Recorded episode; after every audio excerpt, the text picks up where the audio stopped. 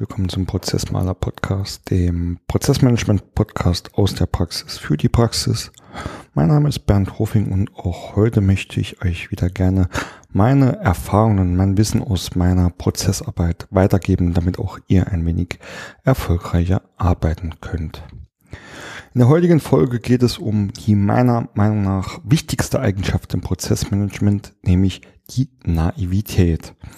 Ja, da wird jetzt der eine oder andere schon denken, die Naivität, ja, das äh, werde ich erläutern, warum das aus meiner Sicht so ist. Und dafür habe ich mir grob folgende Gliederung äh, überlegt. Also zuerst mal ähm, möchte ich einen Blick darauf werfen, welche Eigenschaften man denn überhaupt so im Prozessmanagement braucht. Und ähm, ich habe das jetzt auch allgemein extra so genannt, also im Prozessmanagement und nicht als Prozessmanager, weil ich bin jetzt zum Beispiel auch kein Prozessmanager, sondern eher Berater. Äh, deswegen, äh, also eher allgemein, es gibt auch so viele Ausprägungen, die man ähm, heute äh, im Prozessmanagement ja so als Rollen an sich nehmen kann. Deswegen glaube ich, dass das eher allgemeingültig ist. Im zweiten Kapitel ähm, werde ich dann kurz einen Blick drauf werfen, warum ich denke, dass Naivität da der wichtigste oder einer der wichtigsten Faktoren ist. Im dritten Kapitel werde ich dann auf das Thema eingehen, ähm, ob denn äh, ja man eher Generalist oder Spezialist sein sollte, also was mit dem ganzen Branchen-Know-how ist, äh, wenn wir überhaupt von Naivität sprechen und abschließend wie immer ein paar Tipps und Tricks. Okay, lasst uns ähm, direkt loslegen. Was braucht man denn eigentlich so im Prozessmanagement? Und ähm, ganz oben ähm, wird wahrscheinlich immer kommen, ja, man muss da sehr, sehr gut analytisch und strategisch denken können. Ähm, und jetzt vielleicht auch nochmal vorweg, wenn ich später sage, Naivität ist die wichtigste, dann bedeutet das nicht, dass man diese Eigenschaften hier nicht haben sollte.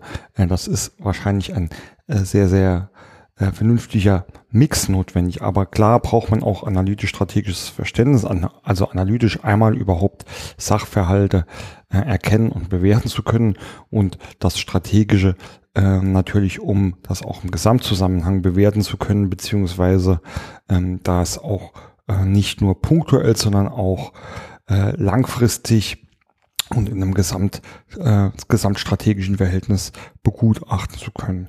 Was man, glaube ich, äh, auch hier braucht, ist eine äh, gute Kommunikationsfähigkeit, also Kommunikationsstärke. Man, es fängt schon an, ob man irgendwie ein Prozessinterview führt, in dem man äh, Leute mit Leuten sprechen muss ähm, oder über äh, Workshops, in denen man neue Prozesse gestaltet, aber auch einfach ähm, diese Vorhaben, diese Entwicklungen allen entsprechend zu verkaufen. Das heißt, dass diese Kommunikationsstärke, ähm, da braucht man auch ein Stückchen, ja, so ein Verkäufer, Verkäufer gehen, um äh, da allen Beteiligten klarzumachen, warum mache ich denn das Ganze jetzt überhaupt und was ist denn Sinn und Zweck. Gerade da äh, wird man sehr oft auf die sogenannten Windmühlen treffen, also Leute, die sich mit Händen und Füßen gegen Veränderungen wehren. Ähm, da braucht man vor allem auch eine gewisse Stressresistenz. Also jeder von euch kennt das wahrscheinlich. Ähm, es passiert selten, dass man irgendwie was umsetzen will und das dann nahtlos funktioniert oder wirklich alle an einem Strang ziehen. Äh, da muss man auch einstecken können und vor allem, um solche Leute mit an Bord zu nehmen, ähm, muss man die motivieren können und man muss die begeistern können. Behaupte ich einfach, muss man einfach seinen Job auch lieben und, und, und muss dafür geboren sein. Also wenn man hier ähm, das Ganze wirklich begeistert vorliebt, äh, vorlebt und, und die anderen sehen, hey, der der macht das wirklich aus Leidenschaft, aus Begeisterung, ähm, dann ist das was anderes, ähm, als wenn da jemand äh, sieht, hey komm, der versucht hier nur sein, sein, seine Methodik runterzubeten, dann war's das. Also ich weiß nicht, vielleicht kann man das auch wirklich, ähm, ihr kennt das mit Sicherheit, äh, wenn, wenn ihr äh, einen Verkäufer vor euch habt, der wirklich von seinem Produkt be begeistert ist, das, das merkt man ja irgendwie, ja. Und dann würde ich jetzt einfach als Vergleich auch mal nehmen, ähm, die, die typischen Callcenter-Anrufe, also auch bitte nicht persönlich nehmen, aber oft merkt man halt, da sitzen Leute, die lesen einfach nur einen Text vor, da geht es eigentlich wirklich nur ums Verkaufen und die haben da ähm, eigentlich persönlich wenig Interesse dran. Deswegen glaube ich einfach, man muss hier so seinen Beruf lieben und muss dann auch andere motivieren und begeistern ähm, können. Und ähm, was ich jetzt eigentlich bisher, das waren ja eher so solche so sozialen ähm, sozialen Dinge oder ja äh, geistigen Fähigkeiten. Und selbstverständlich braucht man natürlich im Prozessmanagement auch einen ordentlichen Methoden- und Werkzeugkoffer. Äh, da möchte ich jetzt einfach nicht näher drauf eingehen. Das kann sehr sehr vielfältig sein.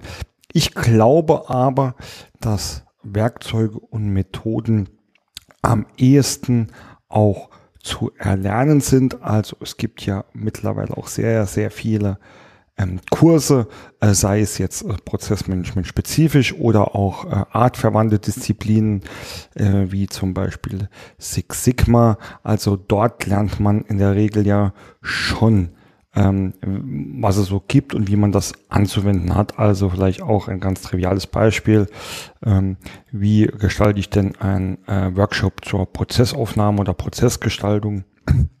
Kann man da sicherlich erlernen und dann hat man auch ja die Basis zumindest mal dieser Werkzeuge, ähm, was natürlich immer und immer wieder eine Rolle äh, spielt und das lerne ich immer noch täglich ist einfach auch die Erfahrung und vor allem die Erfahrung in der Anwendung dieser Methoden oder der reinen Prozessmanagement-Theorie.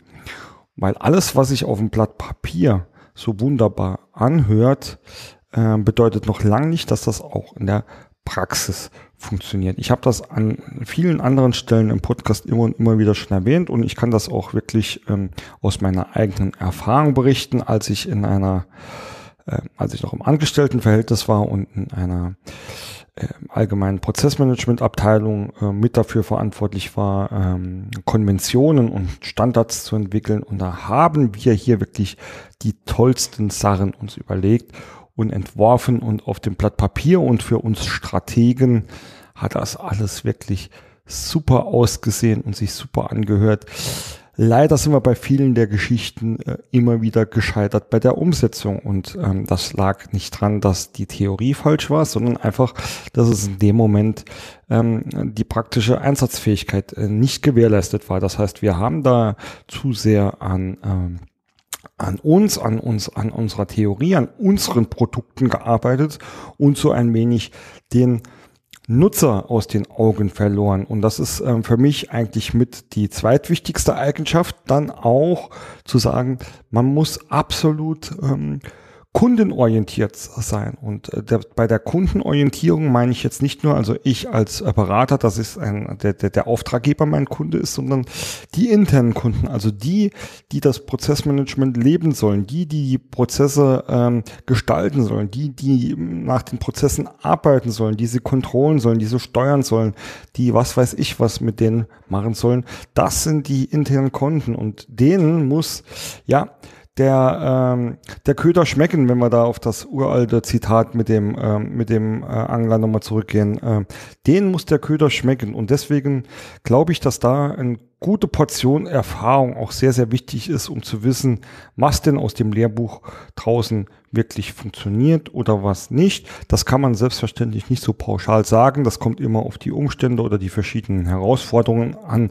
Manchmal funktioniert das, manchmal funktioniert das aber auch nicht. Dafür das andere. Und deswegen glaube ich, dass es äh, unter dem Hintergrund ähm, Kundenorientierung und Kundenerfahrung sehr, sehr wichtig ist, dass man da äh, schon einiges probiert hat äh, und ähm, auch ähm, die entsprechende Erfahrung gesammelt hat. Und bei dem Stichwort einiges probieren kommt für mich auch noch eine, eine weitere wichtige Eigenschaft eigentlich bei. Das ist das Thema ähm, offen sein für, für Neues. Ähm, das heißt, ich ähm, darf mich auch nicht zu sehr an altgewohntem festklammern an alten Methoden. Auch ich beziehungsweise wir ähm, in unserem kleinen Team entwickeln uns regelmäßig weiter, schauen, was gibt's denn für neue Methoden auf dem Markt. Also ein Beispiel hatte ich ja schon mal gebracht, ähm, auch äh, mit dem Design Thinking Ansatz oder ähm, dem Thema äh, agiles Arbeiten. Also da muss man natürlich erstmal selbst offen sein für weitere Entwickeln. Ähm, und muss auch so eine gewisse Neugier mitbringen. Das heißt, ähm, ich muss mich dafür interessieren, was passiert denn da draußen? was gibt's denn Neues? Und diese Neugier äh, bezieht sich nicht nur auf Methoden und Werkzeuge. Für mich bezieht sich die Neugier auch an dem, was der äh, Auftraggeber in diesem Fall, also der Kunde als Auftraggeber, was das Unternehmen denn überhaupt macht. Äh, mich dafür zu interessieren, äh, wie denken die denn? Was sind denn deren Ziele? Was ist denn deren Strategie? Wo wollen die denn hin? Was haben die denn schon probiert? Und mich bewusst da auch einlassen auf andere Sichtweisen, die vielleicht nicht ursprünglich meiner oder meinem Bekannten entsprechen, sondern einfach zu sagen, hey, das ist ja eigentlich ganz cool, was ihr da macht. Und ähm, ich persönlich, die meisten Hörer wissen's, ich bin eh so ein neugieriger Typ, der auch gerne äh, Neues entdeckt und kennenlernt, weswegen ich auch immer mit Vorlieben in neue Branchen, neue Unternehmen, neue äh, ja, Themenzweige äh, hereingehe als äh, Berater, um auch dort so ein wenig meine eigene Neugier zu befriedigen. Äh, und dann, dann ist es besonders wichtig, wenn man auch eine gesunde Naivität mitbringt. Und ähm, aber dann muss ich mich jetzt selbst loben, ein schöner Übergang zu Kapitel 2. Äh, was ist denn überhaupt Naivität oder warum braucht man denn meines Erachtens nach vor allem Naivität? Also Naivität, ähm, ich würde sie jetzt mal ähm, äh, mehrfach beschreiben. Also Naivität kann einmal ähm, sein, dass man ähm, sehr, sehr viele Fragen stellt, dass man eigentlich ähm, ein Großteil seiner Arbeit äh, durch nicht durch Beraten und durch Sagen erfüllt, sondern einfach durch Fragen. Und ähm, diese Fragen sind aus meiner Sicht am besten, wenn man eine Naivität in Form einer externen Brille mitbringt. Also indem man einfach ähm, in einem neuen Gebiet selbst ist, indem man selbst noch nicht allzu viel Erfahrung mitbringt um dann wirklich mit einer externen Brille auch naiv sein können, sein ähm, zu können. Also wirklich zu sagen, ich, ich stelle Fragen, ich gehe komplett neu an die Sache ran. Und viele dieser Fragen sind vielleicht für den, der es äh, tagtäglich ausführt, auch komplett ähm, ja äh, banal oder, oder trivial und viele von denen fragen sich dann mit Sicherheit immer, was, was fragt er jetzt für ein komisches Zeug und äh, deswegen bezeichne ich äh, Naivität ähm, auch ab und an als ähm, gespielte Dummheit. Also ähm, zu wissen, nicht nur man stellt Fragen, wenn man es wirklich nicht weiß, sondern auch zu sagen, man stellt schon Fragen, auch wenn man vielleicht die Antwort oder das Ergebnis erwartet. Aber es geht hier viel mehr darum, dass man durch Fragen quasi dem Gegenüber die Möglichkeit gibt, diese zu beantworten. Und wenn man da immer und immer wieder sehr, sehr naiv nachhakt, nachfragt, dann wird er sich vielleicht irgendwann mal ärgern, aber er wird die Fragen auch beantworten. Und man kommt dann irgendwo so an einen Punkt, an dem, ähm, wie soll ich es jetzt bezeichnen, eigentlich schon ein Stückchen weit äh, der Lösung oder der, der, der späteren Antwort von dem ähm, Befragten wiedergegeben wird. Ähm, ähm, also wenn ich mit dem an einer, äh, an einer Lösung arbeite und ich, ich frage einfach immer, wie machst du das oder wie würdest du das machen? Warum machst du das denn so? Und er erklärt es mir und ich bin aber nicht zufrieden, aber das verstehe ich nicht. Warum? So was passiert? Äh, woher, woher kommt das? Und dann ähm, bringe ich quasi den Gegenüber irgendwie dazu, mir irgendwann quasi die Lösung schon auf einem Silber Tablet zu präsentieren. Also ich weiß, da gibt's auch sehr, sehr viele äh, Farbtöne zwischen dem Weiß und dem Schwarz. Selbstverständlich habe ich durch geeignete Fragetechniken schon die Möglichkeit, den ein wenig zu steuern. Das mache ich mit Sicherheit auch, aber an diese Naivität liegt einfach oft da drin, einfach nachzufragen. Einfach nachzufragen, weil ich es wirklich nicht weiß, weil ich, weil ich den wirklich hier battlen, challengen will, äh, um rauszufinden, was weiß der äh, oder wie, wie schaffe ich es, äh, den dazu befähigen, das so auszudrücken, dass ich es auch verstehe. Und ich sage zum Beispiel in meinen Workshops immer von vorne weg, seid mir nicht böse, wenn ich jetzt hier später so viele Fragen stelle. Ähm, ich will euch damit nicht ärgern. Es, es geht einfach nur darum, dass ihr es so erklären müsst, dass auch ich es verstehe. Und wenn ich es verstehe, dann haben wir es so einfach, dass es eigentlich auch jeder andere verstehen kann. Das ist dann also das, was ich so ein bisschen als gespielte Dummheit bezeichne. Oder ich ähm, bin auch so oft in Workshops oder äh, in Projekten in Themengebiete, Themengebieten, in denen ich vorher einfach nicht war. Und das sage ich von vornherein. Hey, Gleich zur Klarstellung, ihr sprecht, heute, ihr sprecht heute oder hier jetzt nicht mit einem Fachexperten. Deswegen sage ich es euch gleich, wenn er hier irgendwie mit Fachbegriffen um euch äh, wirft, dann werde ich dort immer und immer wieder nachfragen, bis ich ähm, das verstehe. Beziehungsweise wenn ihr ähm, kompliziert äh, sprecht, werde ich euch das auch sehen. Ich bin hier heute quasi euer Methodiker, jemand, der die die Brille von außen hat, der total unberührt ist und versucht mit euch zusammen herauszufinden, was denn hier überhaupt passiert oder in anderen Fällen, was wir eigentlich tun müssen, damit es besser passiert. Und das Ganze, ähm, das Ganze hat am Ende des Tages einen Zweck und ähm, da geht es um Gewohnheiten. Also der Mensch ist ein Gewohnheitstier, das wissen wir alle. In meiner Methodik oder in, diese, oder in diesem Ansatz der Naivität geht es einfach darum, dieses Gewohnte zu hinterfragen. Und das Gewohnte, ich sage äh, immer irgendwie, es gibt eigentlich nichts Besseres als Gewohnheit und es gibt aber auch nichts Schlimmeres. Und das ähm, Ganze hat auch irgendwo einfach ähm, auch ein, ich nenne es jetzt mal, ähm, biologisch-physiologischen Hintergrund. Und zwar ähm, macht der Mensch ja an sich sehr, sehr viel aus ähm, Gewohnheit, ähm, Nehmen wir zum Beispiel ähm, das ähm, Augenblinzeln, ja, ähm, das ist fällt mir jetzt irgendwie direkt ein. Keiner überlegt ja heutzutage warum noch, ich muss jetzt mit den Augen blinzeln und äh, macht dann die Augen zu, ja. Genauso wie ähm, wie wenn ihr euch, ähm, ich gucke gerade um mich herum, was ich da noch ein schönes Beispiel finde. Ja, da steht meine, meine, mein Kaffeebecher neben, neben mir.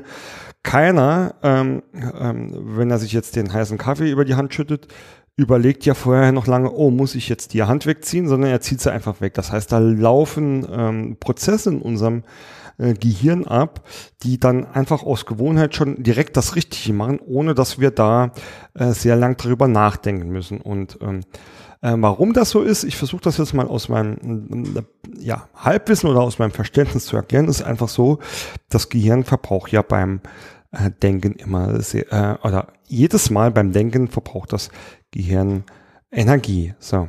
Und wenn es natürlich sehr, sehr, sehr, sehr lang und viel nachdenken muss, verbraucht es sehr, sehr, sehr viel Energie. Das kennt mit Sicherheit auch jeder. Das heißt, wenn man äh, aus langen Meetings rauskommt, aus anstrengenden Meetings ähm, oder aus äh, langen strategischen Nachdenken, irgendwann ist man erschöpft und man sagt das ja schon selbst. Jetzt bin ich, jetzt bin ich ähm, äh, fertig, ich kann mich irgendwie nicht mehr konzentrieren, äh, ich bin irgendwie, brauche eine Pause, ja, oder ähm, was ich halt auch sehr gut kenne, ist langes Autofahren. Das ist zwar ja jetzt nichts, was körperlich anstrengend, aber man muss äh, permanent äh, die Augen auf der Straße haben, äh, den, den, den Rückverkehr etc. im Auge. Man, man wird da müde. So. Und genau deswegen hat sich der Körper irgendwann mal antrainiert, Gewohnheiten zu entwickeln. Und bei Gewohnheiten ist es einfach so, dass das Gehirn nicht mehr viel Energie aufwenden muss und man quasi sehr, sehr energiesparend arbeitet. Das heißt, das ist eine Effizienzfunktion des Körpers hier mit möglichst wenig Aufwand eine äh, regelmäßige Leistung auch ähm, super und gut erfüllen zu können. So, wenn man das jetzt mal auf ähm, andere Dinge überträgt, ist es somit auch irgendwo selbstverständlich, dass äh, der Mensch irgendwie zum Gewohnheitstier wird. Und das ist ähm, Deswegen sage ich, das ist auch sehr, sehr gut ähm, aus genannten Gründen, weil es einfach dazu führt, dass man schnelle Reaktionen hat, dass man schnell handeln kann, dass man eigentlich Sachen, die man tagtäglich erledigt, dass man da kein Gehirnschmalz, keine Energie mehr reinstecken muss, sondern dass das einfach so läuft. Problematisch wird's, weil man diese Dinge dann irgendwann einfach nicht mehr hinterfragt. So, ähm, das Blinzeln oder das Wegziehen beim äh, beim Kaffeeverschütten brauche ich natürlich ähm, nicht zu ähm, zu überdenken äh, oder in Frage zu stellen. Aber ähm, oft im Privat- oder im Arbeitsleben gibt es einfach ja dann Gewohnheiten oder Rituale, wie man es nennt, oder äh, das der, der Klassiker. Das haben wir schon immer so gemacht Situationen, in denen man einfach nicht mehr hinterfragt. Und das ist auch nicht böse, wie gesagt, das ist auch nicht schlimm, das passiert jedem, das passiert auch mir, ähm, dass man dann plötzlich in eine Situation reinkommt, wo man, ich, sag's jetzt mal so ein bisschen salopp, zu tief in irgendwas drinsteckt, um da wirklich noch eine, eine neutrale Sichtweise ähm, haben zu können. Äh, eine neutrale Sichtweise, die die Situation regelmäßig nochmal neu bewertet und auch neutral bewertet. Und genau das ist es, wo ich mit diesem, mit dieser Naivität hin will, mit diesem Hinterfragen. Und ähm, das Hinterfragen, äh, einfach sagen, warum machst du das? Also, oder weshalb, warum, wieso? Und ihn quasi über diese, ich, ich nenne es jetzt mal Belästigung mit den Fragen, mit diesem naiven Vorgehen, äh, eigentlich dazu bringe, irgendwie seine Situation doch auch mal selbst nochmal zu überdenken. Ähm, eines meiner Lieblingsbeispiele, vor allem wenn ich äh, in irgendwelche Vorträge mit reingehe, ähm, ist ja immer das Zähneputzen. Das Zähneputzen hat man irgendwann mal als Kind gelernt, entweder von den Eltern oder der Familie äh, oder auch vom Zahnarzt. Und ähm, es ist etwas, was äh, dann nach kurzer Zeit schon zur Gewohnheit wird. Das heißt, ich schnapp mir morgens, abends, mittags, egal wann, meine Zahnbürste, äh, mache Zahnpasta drauf und dann beginne ich in einer mehr oder weniger ähnlichen, ähm, äh, mit, mit mehr oder weniger ähnlichen Vorgehen meine Zähne zu putzen. Also vielleicht erst hoch und runter, dann vorne, hinten, dann die Oberfläche und dann außen etc. Also äh, keine Ahnung. Aber zumindestens ich mache das irgendwie mein ganzes Leben schon so.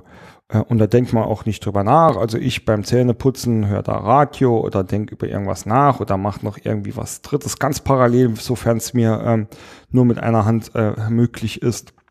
Aber ähm, worauf ich hinaus will, das ist hinterfragt man immer. Wann haben Sie sich, wann hast du dich das letzte Mal gefragt, warum du die Zähne so putzt, wie du sie heute putzt? Und dann schließe ich die Frage gleich an, weil die meisten werden jetzt sagen, nee, da habe ich wirklich schon lange nicht mehr drüber nachgedacht. Dann kann ich genauso sagen, wann hast du das letzte Mal deinen Zahnarzt gefragt, ob das überhaupt noch richtig ist, so wie du das machst. Also ich bin jetzt ähm, frische 40. Ich habe meinen Zahnarzt garantiert noch nie gefragt, ob das so ist. Ich kann mich zart dran erinnern, dass noch im Jugendalter irgendwie beim Zahnarzt mal so eine kleine Vorführung war, wie man richtig Zähne putzt. Und ich würde jetzt einfach behaupten, das habe ich dann zum großen Teil auch so übernommen. Aber seitdem putze ich meine Zähne genau so wie damals. Und ich habe nie gefragt, warum ich das so. Ich habe nie gefragt, ob das irgendwie besser geht. Ich muss jetzt dazu sagen, es hat mir auch noch nie ein Zahnarzt äh, etwas Neues von sich ausgeboten, weswegen ich an dieser Stelle jetzt erstmal sehr, sehr zuversichtlich bin, dass das noch alles okay ist. Soll ja aber eigentlich nur ein triviales Beispiel sein, wie wir oft in unserer Arbeitswelt einfach auch in solche Rituale und Gewohnheiten reinrutschen und die einen einfach nicht mehr hinterfragen. Und an diesen Stellen ist es einfach super, wenn da jemand von außen kommt und einfach total naiv einfach mal drauf losfragt.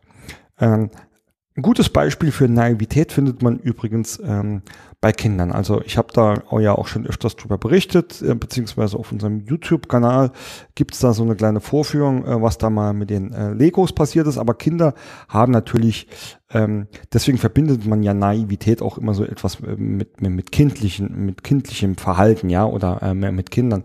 Das heißt, wenn die Sachen in die Hand kriegen, die probieren erstmal alles Mögliche damit aus. Da wird dann ähm, das äh, Auto wird zum Hubschrauber oder fährt von oben runter oder liegt im Wasser ähm, oder was weiß ich was. Das wird einfach nach deren Fantasie von links nach rechts gedreht und alles Mögliche wird damit getrieben. Und die stellen sich das auch vor. Also wenn die dann Auto haben, die stellen sich vor, das ist ein Flugzeug. Also passiert mir in letzter Zeit, ähm, äh, da ich ja auch zwei kleine Kinder habe, ähm, bestelle ich das wieder verhäuft fest, wenn man da mal drauf achtet, dass der Kleine mir irgendwie so ein so ein Playmobil-Schwert ähm, ähm, vorhält und sagt, hier Papa, ich habe eine Axt gefunden. Dann sage ich zum, aber das ist doch ein Schwert. So, und das war jetzt wieder diese erwachsene Sicht. Und da sagt er, nein, aber ich spiele, als wenn es eine Axt wäre. Ja, das ist Naivität. So, der stellt sich einfach wie was komplett anderes vor und geht dann auch mit ganz anderen Sichtweisen an das Spielen, was, und das Spielen ist ja mehr oder weniger das Lernen ähm, der Kinder, er geht da mit so einem spielerischen Ansatz daran und stellt sich einfach mal Sachen vor, die überhaupt nicht so sind, um zu gucken, was dabei rauskommt oder wenn, wenn die äh, mit Legos spielen, am Anfang sind halt äh, ein großer Klotz ist noch irgendwie ein Flugzeug und dann entwickeln die sich immer weiter, bis sie sich ihre Flugzeuge genauso zusammenbauen, wie sie die brauchen. Und das ist ähm, dann ein schönes Beispiel für Naivität oder äh, um halt auch dieses Beispiel des YouTube-Videos schnell nochmal aufzugreifen, ähm, habe ich meinen Sohn, das ist jetzt schon ein paar Jahre her, dabei beobachtet, wie er mit ähm, Lego-Steinen, diesen Lego-Duplo-Steinen, die bisschen größeren, auf dem Boden gesessen hat und ähm, sich einen Turm gebaut hat, also immer eins auf das andere. Und irgendwann war er so weit, dass der Turm ähm, quasi ähm, genauso hoch war wie er im Sitzen. Als ich das beobachtet habe, äh, dann war für mich äh, die Lösung eigentlich klar und ich habe so in, ähm, in mich gedacht, ja, so kleiner Kollege, jetzt wird's gleich Zeit, dass du aufstehst, sonst äh, kriegst du da nichts mehr drauf. Und ähm, ich habe da quasi noch nicht fertig gedacht. Ähm, hat er was ganz Interessantes gemacht, weil der ist nämlich nicht aufgestanden und hat den Stein von oben drauf gemacht, sondern der hat einfach mit der einen Hand den Turm angehoben und den anderen Stein von unten dran ges äh, gesetzt. Und so ist der Turm quasi auch gewachsen. Aber der kleine Kerl ist einfach sitzen geblieben. Und das ähm, fand ich oder finde ich immer noch total faszinierend, wie für mich äh, quasi ein, ein eingerostetes Denkmuster gesagt hat, Turm ist größer als du im Sitzen, also musst du aufstehen. Nee, war nicht so. Das ging auch auf eine andere Art und Weise. Und das ist diese Naivität, die ich eigentlich glaube, die man im Prozessmanagement ähm, unbedingt gebrauchen kann. Ähm, kommen wir zum dritten Part, weil viele werden sich jetzt fragen, naja, äh, Naivität äh, und Gewohnheiten. Äh, was ist aber eigentlich mit, mit Branchen- oder Fach-Know-how? Ja, und dann ähm, habe ich es vorhin ja schon mal kurz angesprochen. Es gibt ja eigentlich ähm, zwei, zwei Typen auf dieser Welt. Also es gibt die Generalisten und es gibt die Spezialisten. Also die Generalisten, ähm, wie man immer so schön sagt, die von sehr vielem ein klein bisschen was wissen, aber nichts richtig und die äh, Spezialisten, die halt einfach von einem sehr, sehr kleinen Teil sehr, sehr viel oder fast alles wissen. Und ähm, wir befinden uns ja auch äh, in einer Zeit, in dem wir uns, ähm, ja, in dem die, die, die Trends sich gegenseitig äh, überholen. Also äh, nochmal als Beispiel Digitalisierung, Industrie 4.0 oder einem Prozessmanagement bezogen, ähm, Prozess oder Data Mining, Big, Big, Big Data, ja. Äh, solche Geschichten oder äh, um es vielleicht auch mal jetzt wirklich äh, fach- oder themenspezifisch zu machen, es gibt ähm, ähm, Logistik oder Supply Chain Management äh, Spezialisten. Es gibt ähm, ähm, Spezialisten, die sind auf Finanzprozesse ähm, spezialisiert oder aus, auf Finanzthemen spezialisiert, ja. Und dann gibt es Generalisten. Und ich glaube, ich würde mich als Generalist bezeichnen. Also ich sage ah, immer so ein bisschen ja Prozessmanagement Oldschool. Das heißt, ich gehe ähm, geht da eher äh, ran und versucht die Gesamtzusammenhänge zu erkennen und in, ähm, in einer Reihe, in eine Ordnung, Struktur zu bringen, äh, um von dort dann immer ein Stückchen tiefer zu gehen. Äh, wobei es mir jetzt an vielen Stellen äh, dann äh, auch nicht wichtig ist, alles zu wissen, sondern ich sage, okay, äh, da gibt's dann ähm, Spezialisten, die das wissen müssen. Für mich ist das ähm, oft dann auch nicht mal ein externer Spezialist, sondern es sind dann die Leute, die dort arbeiten. Also wenn ich jetzt ähm, ein Buchhalter, ähm, dem will ich jetzt nicht sagen, wie er in der Buchhaltung von Soll nach Haben buchen muss. Ja, das, das muss der wissen, ja. Aber ich kann ihm vielleicht sagen, ähm, da kriegst du die Rechnungen her, da musst du mit dem vergleichen und, und, und. Ist jetzt natürlich ein sehr ähm, weit hergeholtes Beispiel, aber ich glaube, es wird klar, was ich damit sagen will. Also ähm, ich habe so ein bisschen das Gefühl, dass momentan gerade auf dem Markt so ein äh, Kampf der Spezialisten herrscht. Äh, und jeder will da mit seiner Spezialistenleistung ähm, Aufträge generieren, was ja auch ähm, sehr legitim ist und was ja an vielen Stellen auch gut ist. Also ich will das jetzt nicht ähm, zu negativ bewerten oder negativ bewerten. Äh, Fakt ist, ich glaube, wenn diese Frage kommt, General, Generalist äh, gegen Spezialist, ähm, glaube ich, dass das gar nicht mal ein Entweder-Oder sein muss, sondern dass beide auch ähm, sehr, sehr gut ähm, nebeneinander oder miteinander existieren müssen, weil ich einfach so die Erfahrung habe, dass die Spezialisten, wie gesagt, die sind halt nur auf ein Kernthema spezialisiert und das machen sie auch sehr, sehr gut. Wobei, wobei vielleicht manchmal, und ich sage bewusst manchmal, weil ich will auch keinem hier auf die Füße treten, um Gottes Willen, äh, manchmal doch der Gesamtzusammenhang irgendwie ähm, außen vorgelassen wird und ähm, sich einfach nur auf dieses Spezialistenthema gedrängt wird. So. Ähm, also äh, das gleich mal zu weg. Ich glaube, so, so ein, ein ganz, äh, ein, ein ganz äh, guter ähm, Prozess, wo das äh, nebeneinander oder miteinander existieren kann, ist einfach, dass ein ein Generalist, ein so, so ein Prozessmanagement Oldschool-Meister wie ich, äh, erstmal so eine, so eine Prozessstruktur, eine Prozesslandkarte, vielleicht eine Prozesswelt bis zu einem äh, gewissen Punkt entwickelt und dann irgendwelche Themen identifiziert werden, wo es dann heißt, jetzt brauchen wir jetzt hier wirklich einen Spezialist da. Also vielleicht hat man in, im Logistikunternehmen irgendwie erstmal die, äh, die, die, die groben Prozesse ähm, identifiziert und gestaltet und sagt jetzt, okay, jetzt brauche ich mal hier einen Spezialisten, der mir dann auch sagt, wie muss ich denn äh, mein LKW auslasten oder was muss ich denn tun, dass meine LKWs ähm, perfekt ausgelastet sind. Äh, das heißt, der geht jetzt irgendwie an, an eine Touren oder eine Lagerplanung äh, ran und macht dort wirklich sehr, sehr detaillierte Spezialistenarbeit. Ähm, und das ist vielleicht jetzt ein Beispiel, wo es zeigt, dass das ähm, sehr, sehr gut ist. Ähm, ich glaube, dass es weniger gut wäre, wenn jetzt äh, man ohne irgendwie den Gesamtzusammenhang zu kennen, jetzt einfach sagt, so, jetzt komm, optimieren wir mal die Routenplanung und vielleicht gar nicht wirklich berücksichtigt, was passiert denn da links und rechts, wie kommen überhaupt die Aufträge rein, wie äh, funktioniert das ganze Bestellwesen und, und der Versand äh, etc., um das so ähm, gezielt zu betrachten. Aber am Ende des Tages ähm, ähm, glaube ich halt, und das ist für mich ähm, so dieser Faktor Naivität ähm, gegen Fach-Know-how oder zu tiefes Branchen-Know-how ist einfach, ähm, dass bei diesen Spezialisten natürlich auch die Gefahr äh, eher besteht, dass sie zur Gewohnheit werden. Also wenn ich jetzt sage, bring mir mal ähm, ein Best Practice aus, aus, aus einem Supply Chain von mir aus, dann kriege ich das auch. Und das ist äh, mit Sicherheit auch nichts Schlechtes, aber es ist halt einfach wieder etwas von jemand, der sich immer nur in Supply Chain bewegt hat und der dann vielleicht vieles von dem, ähm, was er macht oder gemacht hat, einfach gar nicht mehr ähm, so sehr in Frage stellt.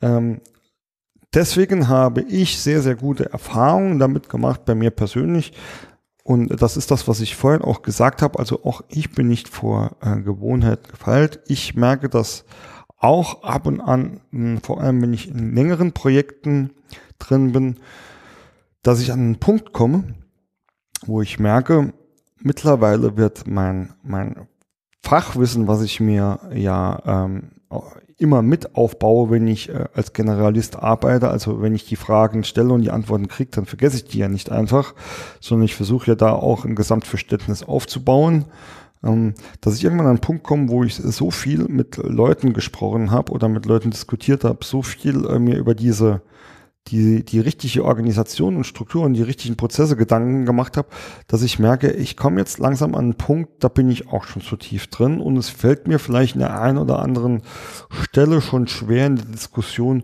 wirklich diese Naivität ähm, mitzubringen, weil, ähm, weil viele der Facts vielleicht äh, schon sehr, sehr oft auch aufgetaucht sind oder ich ähm, äh, mich so sehr damit beschäftigt habe, dass das schon so ein, ein Stückchen Gewohnheit geworden ist. Ähm, nichtsdestotrotz finde ich, ähm, äh, gelingt, gelingt es mir oder stelle ich immer wieder fest, dass, dass es einfach sehr, sehr gut ist, ähm, wenn halt ähm, man dann einfach mal das Projekt oder das Themengebiet wechselt. Das heißt ja auch nicht, dass man ähm, in der Welt nicht etwas zwei oder mehrfach machen darf, sondern erstmal schon wieder ein bisschen Abstand ähm, dazu gewinnt äh, und in einem anderen äh, Themengebiet äh, da quasi wieder so ein Stückchen weit von vorne anfängt. Ähm, das ist jetzt natürlich alles sehr, sehr schwarz-weiß ähm, gesagt, weil am Ende des Tages ähm, gibt es natürlich in jedem Unternehmen auch sehr, sehr viele Prozesse, die überall äh, gleich oder ähnlich sind. Also das Finanzthema war jetzt vielleicht gerade ein, ein gutes ähm, Beispiel oder andere ähm, Unterstützungsprozesse, die da recht ähnlich sind. Ähm, nichtsdestotrotz ähm, glaube ich hier, äh, dass es an vielen Stellen erstmal frischen Wind bringt, wenn man mit dieser Naivität da reingeht. Und auch nochmal, also diese Naivität bedeutet, es bedeutet ja nicht, dass ähm, ein Spezialist nicht auch diese Naivität mitbringen kann. Im Gegenteil, ähm, dass äh, ich kenne sehr, sehr viele, die, die die besitzen die auch, die machen das auch. Äh, mir ging es jetzt in dem letzten Part einfach nochmal um die Gegenüberstellung von Generalisten und Spezialisten im Kontext ähm, der Gewohnheit. Und für für beide, sowohl für die Generalisten als auch die Spezialisten, bin ich einfach der Meinung, dass diese, dass diese Naivität, dieses, diese externe Brille, dieses gezielte Fragen, ähm, dieses ähm, andere mit den Fragen quasi zur Lösung zu, zu treiben, weil das einfach die sind, die es am, am besten wissen, ja, dass äh, das einfach mit einer der wichtigsten und für mich sogar die wichtigste äh, Eigenschaft im Prozessmanagement ist. Ja, kommen wir zu den Tipps und Tricks und der erste ähm, ergibt sich ja dann quasi zwangsläufig. Meine Empfehlung an euch ist immer, wenn ihr ähm, etwas Gewohntes in, in Frage stellen wollt oder prüfen wollt oder neue Ideen wollt, nehmt euch jemand Dritten, ich sag jetzt mal, nehmt euch einen Dritten mit an Bord, der einfach nicht ähm, ich sage es jetzt mal ganz bewusst, fachversaut ist. Also der vielleicht von der Thematik auch wirklich gar keine Ahnung hat und ähm, der ähm, dort einfach mal nachfragt oder seine, seine Meinung dazu gibt. Das muss ja nicht nur nachfragen, sondern das, der kann ja auch einfach mal sagen, verstehe ich nicht oder das hätte ich aber auch hier komplett anders gemacht oder wa warum machst du das denn überhaupt so? Macht doch keinen Sinn. Also das ähm, kann ganz viele verschiedene ähm, Ausprägungen haben. Und dieser Dritte muss ja nicht mal ähm, ein externer oder auch jemand vom Prozessmanagement sein.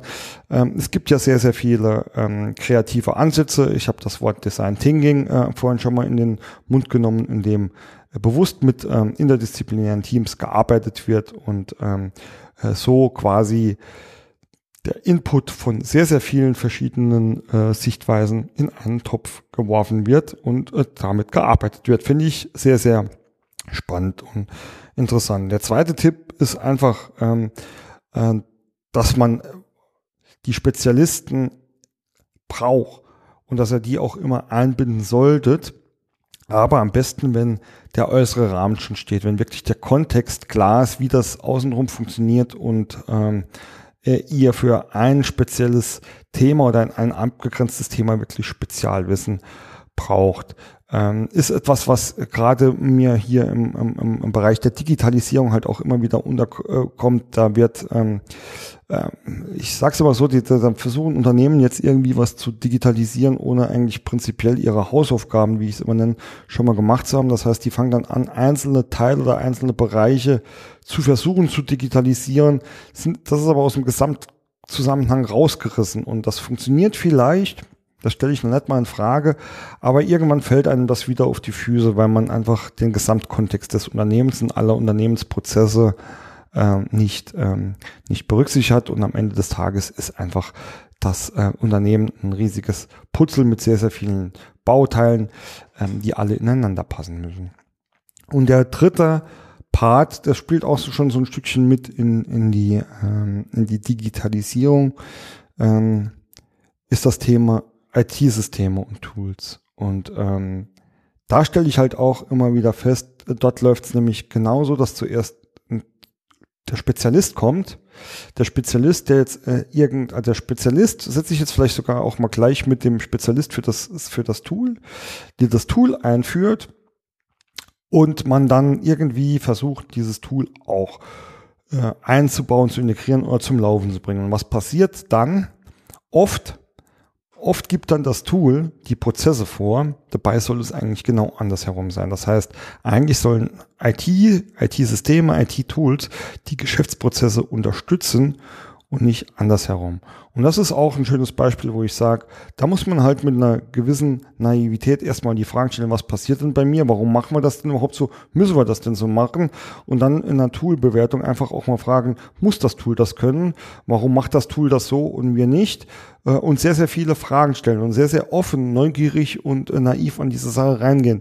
Und dann ist, ähm, das ist mein Tipp für euch, dann schafft man es auch eher, Systeme und Tools ähm, zu integrieren, die wirklich auch genutzt werden, die wirklich funktionieren und die auch wirklich helfen, die Unternehmensstrategie und Ziele zu erreichen und die eigenen Geschäftsprozesse umzusetzen, als andersherum.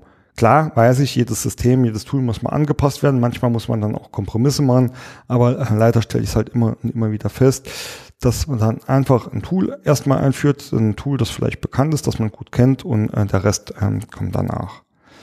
Ja, das war's mit der heutigen Folge zum äh, Thema Naivität. Ähm, vielen Dank erstmal fürs Zuhören. Wie immer zum Abschluss ein kleiner Orga-Blog auf prozessmaler.de findet ihr alle äh, Kontakt- und Vernetzungsdaten von mir, sei es Xing, LinkedIn, Twitter. Findet ihr auch Links zu unserem, zu unserem YouTube-Kanal habe ich ja schon angesprochen. Ähm, es gibt den Link zu unserer Facebook-Fangroup. Ich würde mich freuen, wenn ihr euch ähm, gerne überall mit mir und uns vernetzt. Ähm, und ähm, wir stehen auch, also ich stehe auch immer gerne äh, zum Austausch oder für Kontakte, Rückfragen zur Verfügung. Freue freu mich auch immer wahnsinnig auf äh, Themenvorschläge oder auf Feedback oder auch interessante Diskussionen, äh, weil ich ähm, beanspruche ja nicht für mich äh, das ähm, Wissen allein äh, gefressen zu haben. Deswegen freue ich mich über jeden Kontaktaustausch und ähm, wer auf dem Laufenden bleiben will, dem kann ich unseren Newsletter äh, von Prozessmaler und meinem kleinen Unternehmen Prozess.0 empfehlen. Da werden wir äh, euch immer informieren, was gerade so angesagt ist, was wir gerade so treiben. werden auch hier oder da immer mal so ein paar äh, Downloads zur Verfügung stellen, die äh, wir hier sonst nicht öffentlich machen. Also tragt euch einfach dort ein, wenn ihr auf dem Laufenden bleiben wollt. Ansonsten vielen Dank fürs Zuhören und ich wünsche euch viel Spaß und Erfolg bei eurer Prozessarbeit.